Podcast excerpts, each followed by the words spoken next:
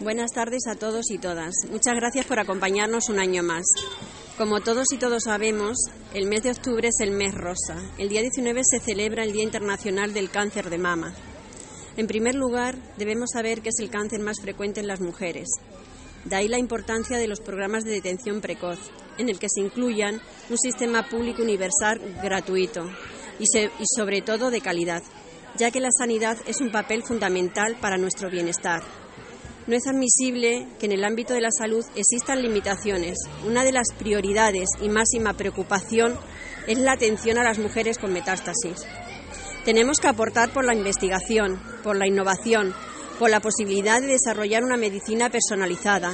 Se necesita mayor inversión en la investigación. Es cierto que los tratamientos oncológicos tienen un coste, pero nadie puede pensar que la vida de una persona tenga un precio tasado. Si el cáncer no para, tampoco debe parar la investigación. Tenemos muchas cosas por las que seguir luchando y que esta guerra al final la podamos vencer. El desafío de hoy es enfrentarnos al cáncer para lograr una cura. Queremos despertarnos cada mañana y abrazar y besar a nuestras familias, mirar las estrellas, disfrutar de un atardecer, cumplir nuestros sueños, como el resto de las mujeres, con las que compartimos la mitad de la tierra y la mitad del cielo. ¿Y por qué digo cielo? Porque algunas de nuestras luchadoras brillan en él. Ellas nos dejaron su fuerza, su valentía, su amor, sus lágrimas y, cómo no, su mejor sonrisa. Por ellas, por ti, por mí. Debemos hacer que los 365 días al año sean rosa, que no sea un día de lazos rosa, ya que el cáncer va de miedos, de lágrimas, de dolor, de cambios en la vida. Pero lo más importante es que va lleno de esperanza y de investigación podemos hablar de la palabra cáncer algún día como un signo nada más del zodiaco.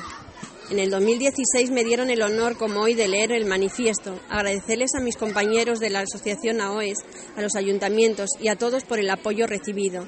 Y dedicarle en especial a esas luchadoras que nos dejaron. Y darle las gracias por todo lo que nos dejaron ellas.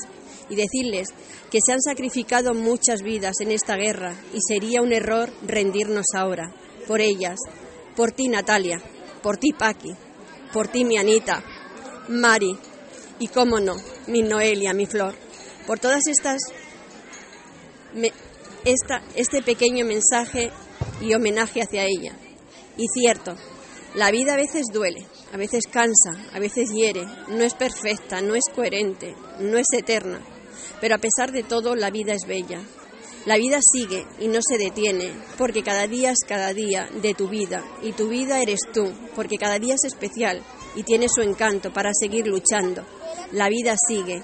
Toma su mano y viaja con ella hasta tu destino. Muchas gracias.